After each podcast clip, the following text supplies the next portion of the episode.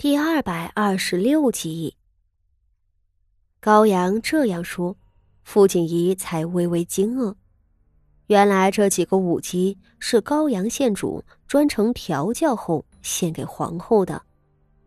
皇后面上似乎很是满意，道：“不必那样麻烦了，我瞅着已经很不错，比梨园那几个精湛的多了。”十日后，圣上就会宴请六国使臣。若是再耽搁，怕赶不及了。高阳县主点头称是，太子妃却道：“这两个舞女也算是绝色了，只是比起萧妃宫里那个善弹琵琶的宫女，还差了一分灵秀。”皇后点点头道：“嗯，你说的是。”只是萧妃手底下的那人是有名的扬州瘦马，这两个胡人女子生性粗野，哪里比得上？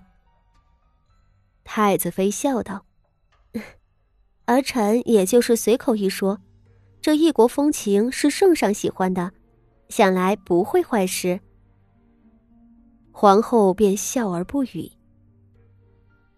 傅锦仪不知。皇后原是在挑选要献给圣上的舞女，还以为是平日里听曲享乐的。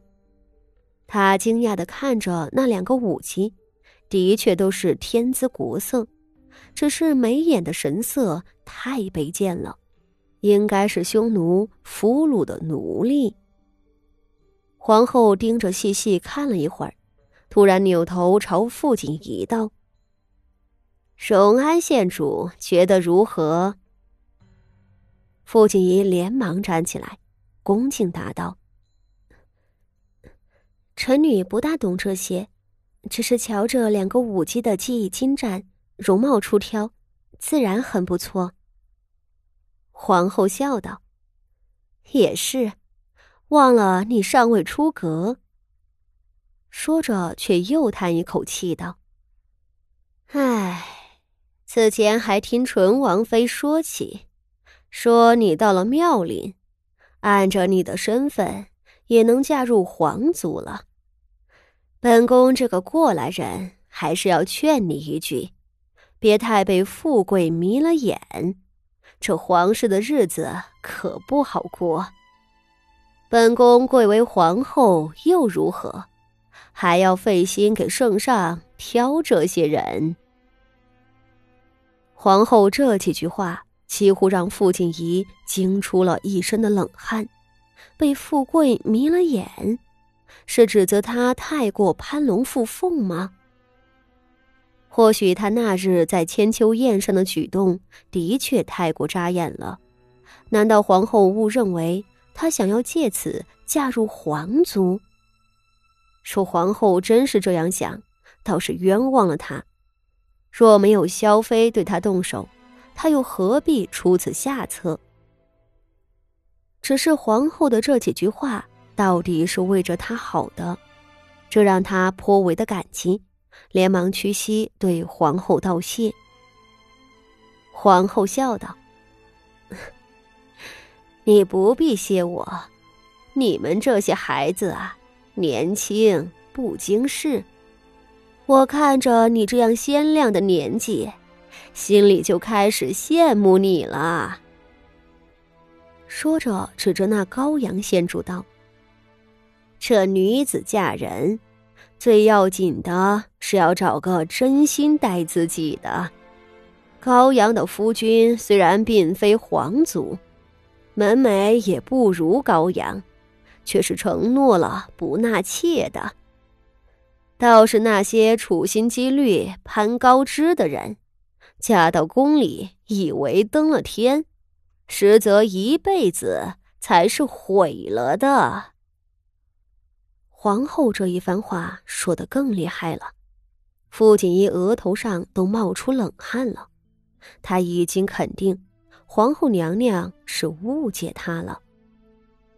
至于是为何要这样看他？怕还不只是因为那日的千秋宴，总之是个麻烦。只是这种事情，她一个豆蔻年华的小姑娘，哪里能堂而皇之的辩解？只好装作受教的模样，连连称是。一旁的高阳县主道：“ 殿下可别拿我逗乐了，高阳也才出嫁半年，难道就是经世的了？高阳的脸皮可薄了。”高阳县主一开口，那皇后倒被逗笑了，指着他道：“说你的脸皮薄。”那咱们的脸皮都不用要了。太子妃也跟着笑道：“从前还听说，幸亏高阳是个女孩，若是个男的，胡子都钻不出来了。”高阳这回是真的羞恼了，跳着脚叫起来。傅锦仪感激他给自己解了围，对这高阳县主的好感又进了一分。几人闲坐笑闹，皇后又命两个舞女唱曲助兴。不过坐了半个时辰，太子妃先站起来道：“太子殿下月末要回东宫了，儿臣还是先回去了。”傅锦仪也连忙站起来道：“臣女今日叨扰皇后娘娘许久，不敢在宫中久留。”皇后笑着道。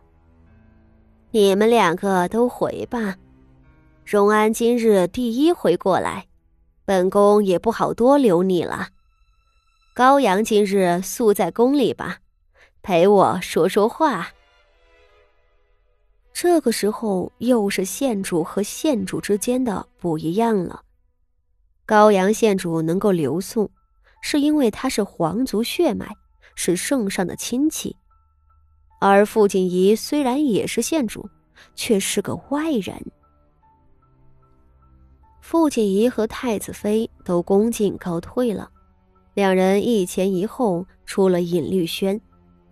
太子妃不乐意上轿子，让轿辇跟在后头，自己倒拉着傅锦仪同行。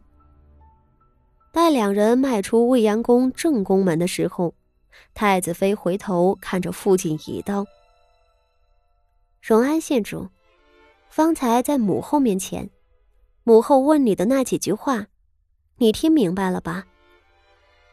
傅锦仪眉头一跳，忙俯身道：“回太子妃殿下，臣女，臣女有些不明白。怎么如今太子妃也专程来问了？这里头到底发生了什么事？”